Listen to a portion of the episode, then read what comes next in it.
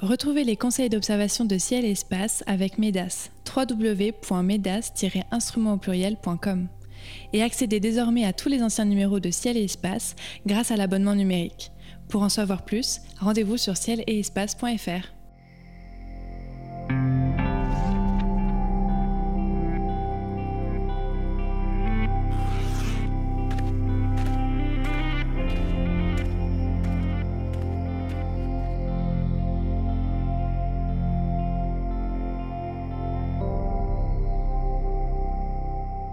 Bonjour et bienvenue sur les podcasts de Ciel et Espace pour une nouvelle émission consacrée aux éphémérides. Ce mois-ci, en compagnie de Cyril Birnbaum et de Sébastien Fontaine, je vous conseille d'observer Vénus, qui s'approche à 3 degrés de Mars le 1er juillet et atteint la magnitude moins 4,8 le 9, la Lune, qui passe à moins de 4 degrés de Saturne le 7, puis à 4 degrés de Jupiter le 12, Mars, Vénus et la Lune qui forment un beau triangle le 20 juillet, Mercure qui atteint sa plus grande hauteur sur l'horizon le 25 juillet, et les étoiles filantes Delta Aquaride à leur maximum le 30.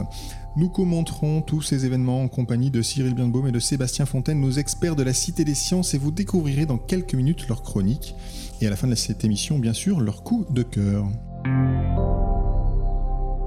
Bonjour Sébastien, bonjour Cyril. Bonjour. Bonjour. Alors nous commençons comme chaque mois avec la chronique Histoire de Sébastien Fontaine. Sébastien, vous vous penchez à chaque émission sur la grande ou la petite histoire de l'astronomie. Et ce mois-ci, je crois que vous allez nous parler d'Edouard Barnard, c'est ça? Oui, exactement, euh, l'astronome de Nashville, dans le Tennessee, puisque comme le sait très bien Cyril, Nashville, ce n'est pas que la patrie d'Elvis Presley ou de Johnny Cash, mais c'est également celle euh, d'Edouard Barnard, donc un astronome euh, né en 1857 et mort en 1923, issu d'une famille pauvre, orphelin de son père dès la naissance. Donc très tôt, il doit se débrouiller et apprendre à travailler, et il devient assistant photographe dès l'âge de 9 ans, figurez-vous. Euh, il se passionne très tôt pour euh, les choses euh, dédiées à l'espace, à l'astronomie. Et donc, il arrive à acheter un premier télescope de 12 cm quand il a 19 ans. Et puis, avec cet instrument, eh bien, il va découvrir plusieurs comètes. ça, c'est dès 1881. Et il faut savoir qu'à l'époque, ça existait pas mal aux États-Unis eh bien, il y a des, euh, des, mécènes finalement qui récompensent les gens qui font de telles découvertes. Et pour chaque comète découverte, il empoche 200 dollars, figurez-vous. Euh, ça laisse rêveur. Hein. Et donc, voilà comment, au bout d'une dizaine de comètes, eh bien, il va pouvoir financer euh, l'achat de sa première maison avec sa jeune femme qu'il a épousée quelques mois auparavant. Et donc, bah, les appels à dons continuent parce qu'on se rend compte que ce garçon est quand même plutôt doué pour les choses de l'astronomie. Et donc, à Nashville, donc toujours dans le Tennessee, il y a un appel à dons qui est lancé pour euh, permettre à, Barnard de, bah, de, poursuivre des études euh, d'astronomie et c'est ce qui va le conduire plusieurs années plus tard euh, jusqu'à l'observatoire de Lick du côté de San José où il va devenir astronome. Là, il va découvrir à Maltais, vous savez, hein, la cinquième lune de, de Jupiter. Donc cette découverte, il la réalise en 1892. Et puis bien sûr, Barnard, on le connaît pour l'étoile qui porte son nom. C'est en 1916 hein, qu'on lui dédie euh, euh, ce nom, donc l'étoile de Barnard, une étoile que ce garçon a découverte dans la constellation d'Ophiuchus. C'est une naine rouge et sa particularité, vous la connaissez, c'est d'avoir le mouvement propre le plus élevé jamais mesuré, puisque le déplacement de l'étoile est d'environ 10 secondes par an. c'est une étoile qui se trouve à environ 6 années-lumière de nous, magnitude quasiment 10, donc on ne peut pas la voir à l'œil nu, et pourtant elle se déplace très très très vite. Et pour faire cette découverte, eh bien, il a tout simplement comparé des plaques photos qui ont été réalisées euh, entre 1894 et 1916. Vous savez, ce, mouvement est tellement rapide, euh, ça veut dire qu'en l'espace euh, euh, d'un siècle, l'étoile se, déplace dans le ciel de l'équivalent d'un demi-degré, c'est-à-dire l'équivalent du diamètre lunaire, d'une demi-lune, pardon, donc une demi-lune par siècle dans le ciel. Donc c'est un mouvement propre extrêmement rapide. Ça nous rappelle bien sûr que tous les astres sont en mouvement à l'œil nu, à l'échelle de nos vies. Les astres, les étoiles surtout, nous semblent parfaitement immobiles. En réalité, il n'en est rien. Rappelez-vous que la Terre, tout simplement, est en mouvement continuelle autour du Soleil à la vitesse d'environ 30, 30 km par seconde. Et l'étoile de Barnard, elle, eh bien, se déplace à la vitesse d'environ 90 km par seconde, donc une, vitesse tout à fait euh, remarquable. C'est un mouvement qu'on peut observer euh, donc euh, dans l'espace d'une vie humaine. Est-ce que ça peut se photographier? Je me tourne peut-être vers Cyril qui. Oui, ça peut se photographier. C'est assez amusant à faire d'ailleurs parce que c'est une photo à faire tous les ans. C'est ça ce qui est amusant. C'est-à-dire que si vous prenez un téléobjectif simplement de 200 mm, hein, ce qu'on a classiquement hein, ou en 180 enfin sur, sur votre zoom. alors idéalement c'est bien de le mettre quand même sur une monture, c'est-à-dire que le mettre en parallèle sur un télescope. Et si vous posez une trentaine de secondes, vous allez avoir donc en, visant le bon champ, il faut quand même, donc, comme disait Sébastien dans Ophucus, là, euh, il y a des cartes de champ qui vous le montrent, et vous allez identifier l'étoile sur la photo en posant 20-30 euh, secondes assez facilement. Et ce qui est marrant, c'est de re-regarder l'année d'après, et l'année d'après, on voit bien le déplacement, et puis vous pouvez continuer euh, ainsi de suite. Et c'est une image à faire justement l'été.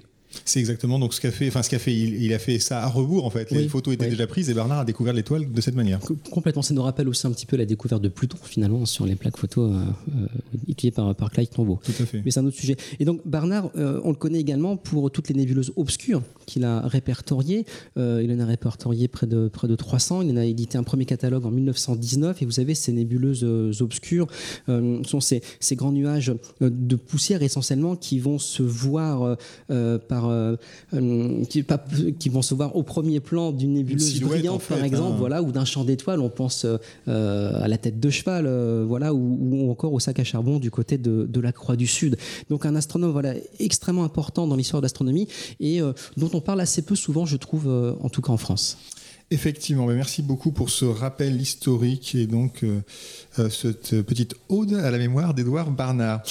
Nous passons maintenant aux événements du mois de juillet en nous intéressant à Vénus, hein, toujours aussi étincelante en ce début de mois. Le 1er juillet, Cyril, elle est à 3 degrés et demi de Mars.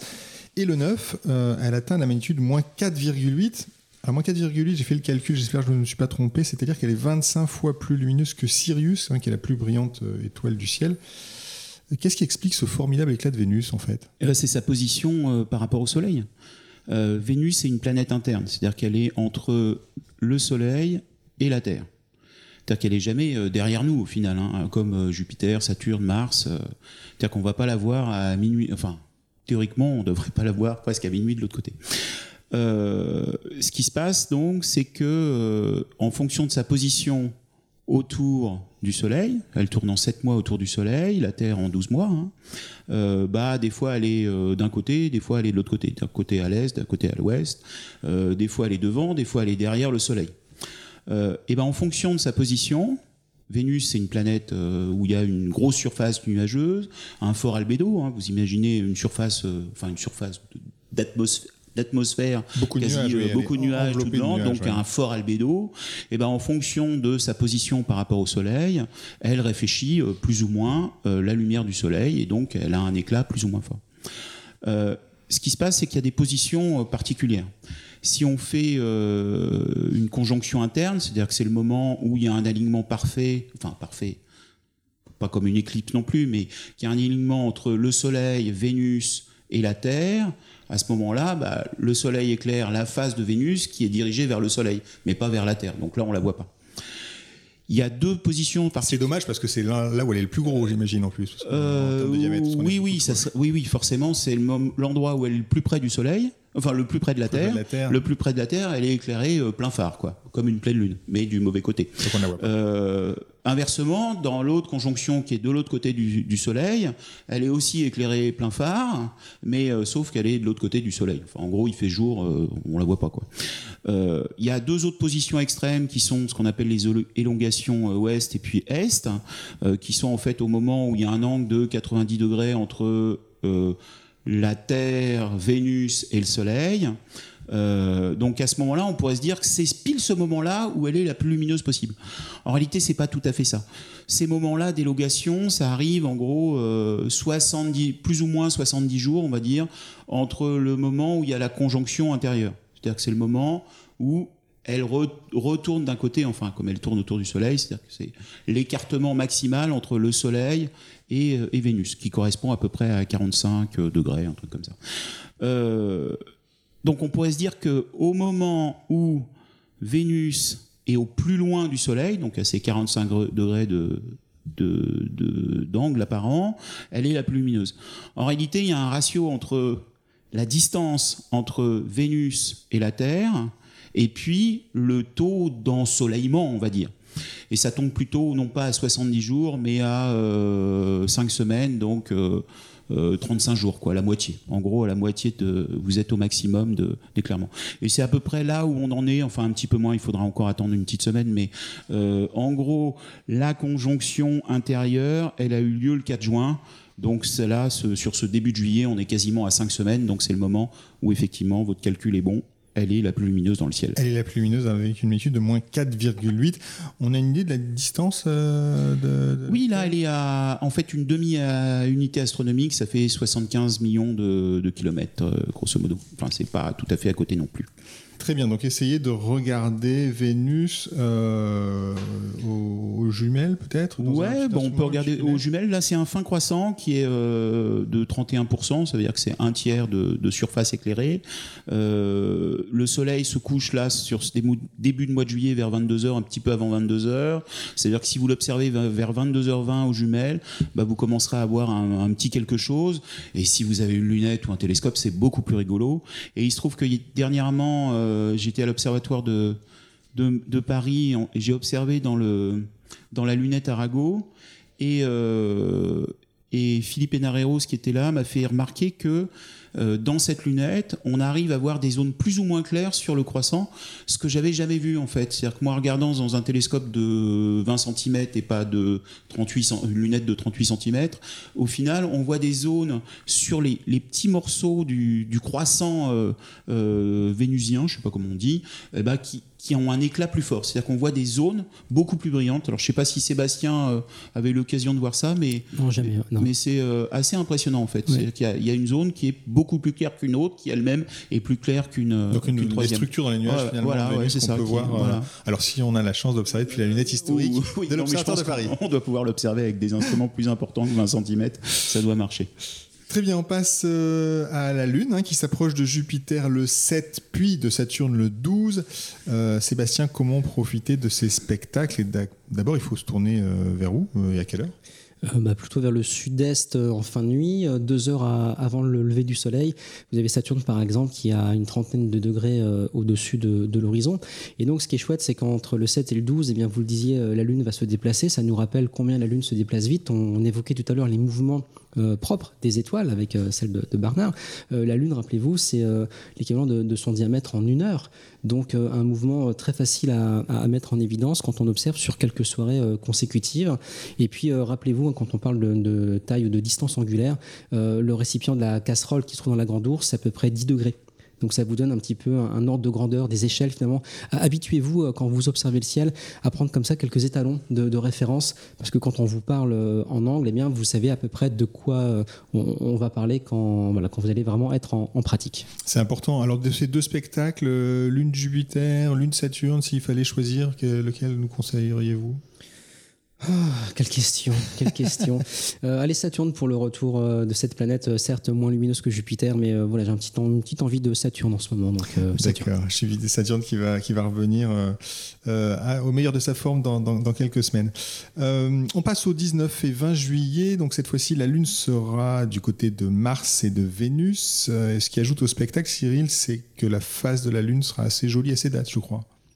Oui, oui, euh, le 19, elle sera euh, en lumière cendrée, donc à la tombée de la nuit, là, et elle sera éclairée à 3,5%, donc c'est vraiment un très très fin croissant. Et cette lune, elle sera bah, à 10 degrés de, euh, de Vénus. Donc une casserole. Une, base de casserole.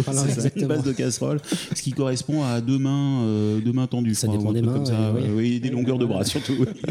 si vous avez des tout petits bras ou des grands bras.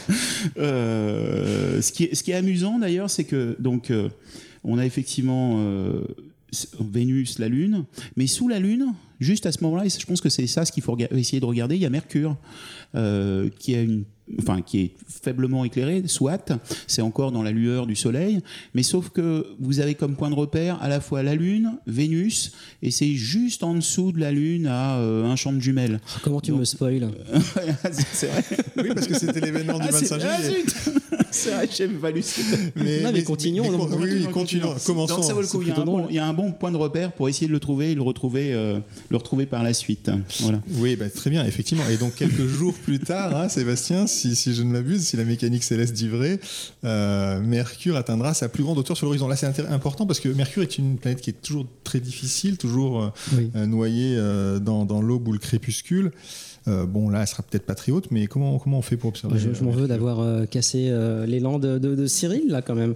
bah oui, Surtout que Mercure, en général, c'est pas une planète sur laquelle vous aimez beaucoup. Non, non, parce que parce qu'effectivement, on, l'a souvent dit à ce micro, on, on l'a tous déjà vu à l'œil nu. C'est vrai qu'il y a beaucoup de gens qui ne l'ont jamais vu, alors qu'honnêtement, elle est quand même régulièrement visible, voilà, même pas perceptible, vraiment visible. là, donc cette planète, vous avez le Soleil qui se couche à 21h40, Mercure, Mercure se couche une heure plus tard, donc ça laisse pas beaucoup de temps pour essayer de la débusquer dans, dans les lueurs du crépuscule. c'est aussi ça le problème.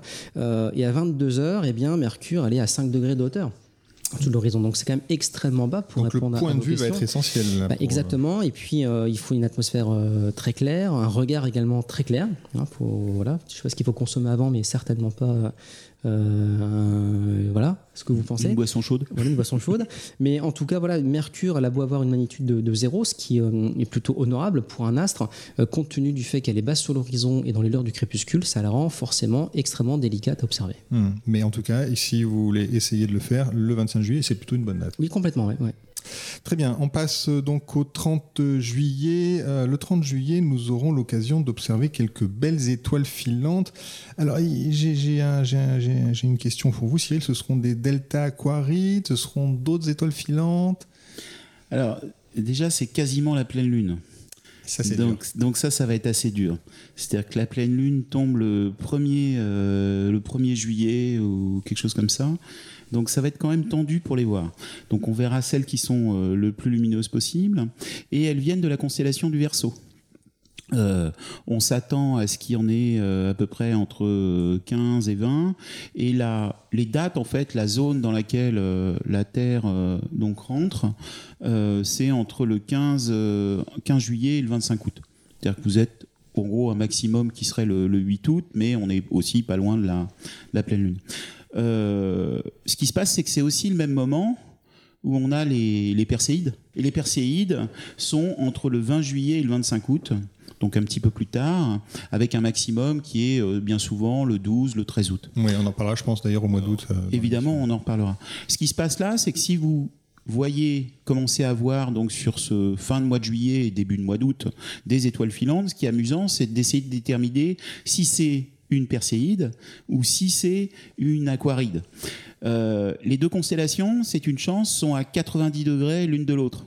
C'est-à-dire que vous savez, en fait, elles viennent toutes d'un point euh, dans le ciel euh, significatif, là, donc l'une dans Percé, l'autre dans les Verseaux. Donc, dès que vous voyez l'étoile filante traverser le ciel, bah, vous tirez un trait de l'endroit d'où elle vient et vous regardez si ça vient plutôt, euh, donc en gros, du nord-est, c'est-à-dire que Percé, ou du sud-ouest et plutôt donc le Verseau. Voilà. Très bien, donc vous essayez de, repérer ces quelques étoiles filantes à partir de cette fin de mois de juillet. Cyril, vous gardez la parole car c'est l'heure de votre chronique photo. Chaque mois, vous nous donnez un conseil technique, une cible à ne pas rater ou une astuce issue de votre expérience. En ce mois de juillet 2023, quel est le sujet de votre chronique? Alors c'est une question qu'on nous pose souvent. Je pense que Sébastien, ça doit lui arriver aussi souvent. C'est on nous dit mais euh, là euh, il y a les étoiles filantes. Alors pourquoi pas les, les aquarines Mais euh, comment je sais à quelle heure je me lève quoi? À quel moment le il y, a, des pics d'activité. Ouais, il y a des pics d'activité, il y a des prévisions. Alors, la meilleure solution, c'est d'aller d'aller regarder sur un site américain qui regroupe en fait toute cette zone d'activité euh, astéroïdale et euh, de météorites qui s'appelle l'IMO. Alors pour nous on l'appelle l'IMO, mais en fait c'est l'International Meteor euh, Organisation. Et sur ce site en fait, alors il est en anglais, mais alors maintenant avec les sites web, si vous ne savez pas parler anglais, vous arrivez à, traduire tout assez facilement. Mais en gros, vous avez à la fois les dernières passage d'astéroïdes éventuellement, les derniers gros bolides qui sont, euh, qui sont apparus. Donc on a celui qui avait été découvert encore en home page là en ce moment, euh, le 12, 12 euh, janvier, celui qui est arrivé en Normandie.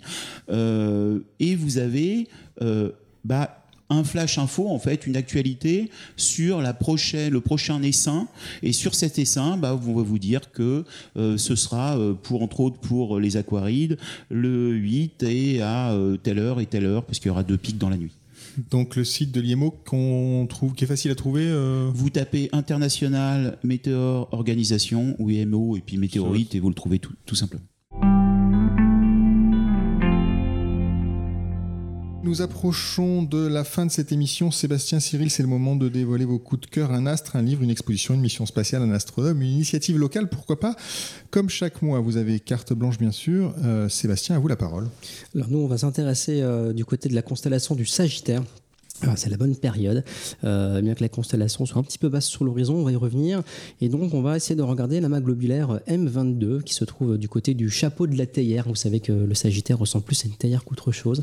Et donc, c'est du côté haut de cette euh, figure eh bien qu'on va débusquer euh, l'amas. Il est très brillant. C'est le troisième amas globulaire le plus lumineux du ciel après Oméga du Centaure et 47 tout grand. Mais voilà, le problème c'est que comme cet objet est souvent bien bas sur l'horizon, on a plus facilement l'habitude de regarder en direction d'Hercule et M13 et pensant que c'est beaucoup plus lumineux que M22 alors qu'il n'en est rien. Donc essayer d'avoir un horizon bien dégagé pour mettre en évidence M22 et comparer finalement son éclat à celui d'M13. Alors cet amas globulaire comporte environ 100 euh, 000 étoiles. On a affaire vraiment à un objet assez typique, une belle grappe euh, d'étoiles.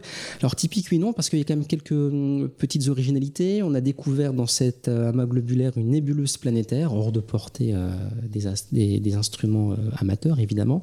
Et puis sa forme également est un petit peu particulière, puisque ne serait-ce qu'en observant qu'une paire de jumelles, eh bien on constate rapidement que l'objet est de forme plutôt elliptique, plus que parfaitement circulaire. Euh, on est moins devant une belle boule d'étoiles, si j'ose dire, euh, voilà, que cette espèce de, ballon de rugby. Et euh, donc c'est un objet qui est merveilleux quand on l'observe au 200 mm ou au-delà, puisque vous, allez pouvoir bien le, résoudre et surtout vous rendre compte que le, cœur de, de, est relativement peu compact. C'est-à-dire que bien souvent on s'attend quand on regarde un amas globulaire à observer beaucoup d'étoiles au centre et à ne plus pouvoir finalement les différencier les unes des autres, alors que là, on a quelque chose d'assez clairsemé finalement, mais malgré tout, l'observation à l'œil, on met très bien en évidence le, volume finalement de, de, l'amas globulaire. Donc voilà, M22. Très bien, donc un bel amas globulaire à observer pour ce mois de juillet. Un peu de ciel profond, ça fait pas de mal. Cyril, quel est votre euh, coup de cœur?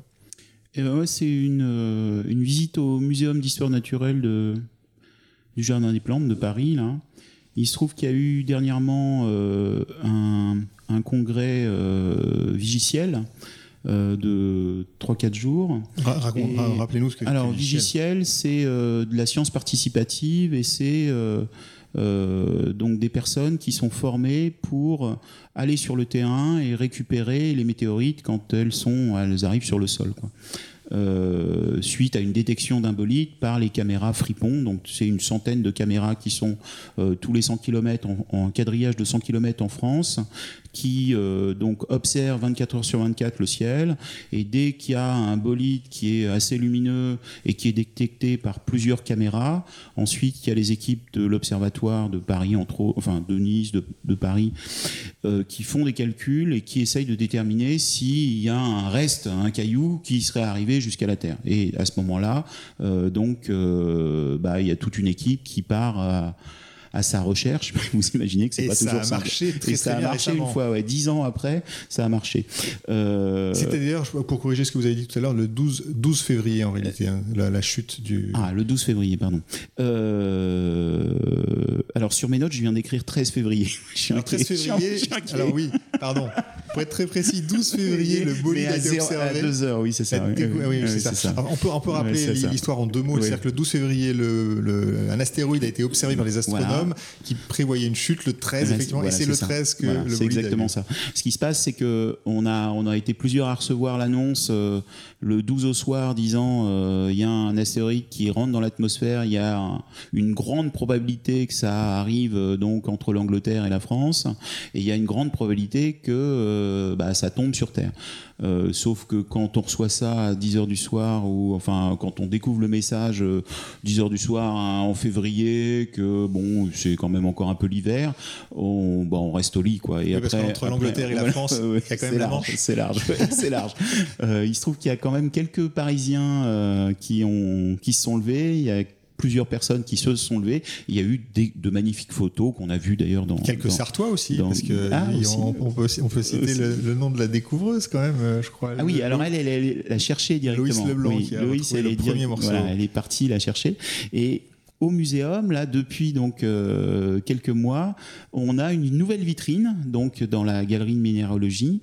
Et dans cette vitrine, bah, on a le gros caillou qui a été, qui avait été piraté par des Américains, parce que le jour où ça arrive, forcément, vous imaginez bien que le lendemain, tous les chasseurs de météorites du monde entier déboulent euh, pour essayer de trouver les, les cailloux. Donc l'équipe française, l'équipe du muséum, de l'observatoire avait, avait, trouvé un morceau de, de 175 grammes, là, je crois, et effectivement c'est euh, euh, Loïse Leblanc qui, euh, qui avait fait cette découverte, qui était qui est une étudiante.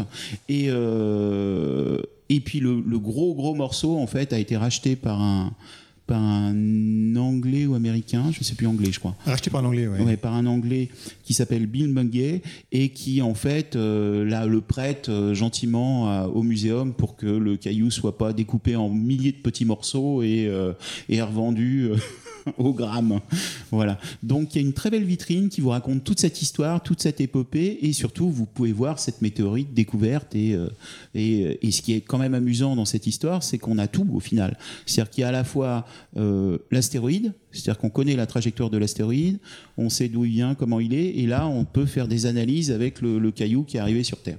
Voilà. Très bien. Puis j'ajoute que si cette histoire vous intéresse, une fois que vous aurez vu l'astéroïde dans la vitrine, ou peut-être euh, que cela vous donnera envie d'aller la voir, il y a un article que nous avons consacré à cette histoire dans le Ciel et Espace qui est en kiosque à partir de la mi-juillet. Et puis je crois qu'on a même un article sur le site web. Donc on a pas mal couvert cette histoire qui est assez euh, amusante.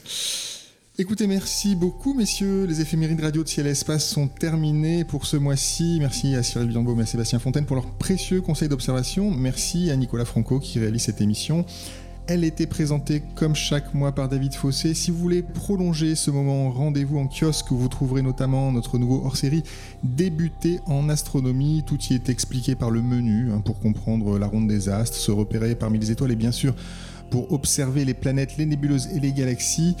Bonne lecture, bonnes observations à toutes et à tous et rendez-vous le mois prochain.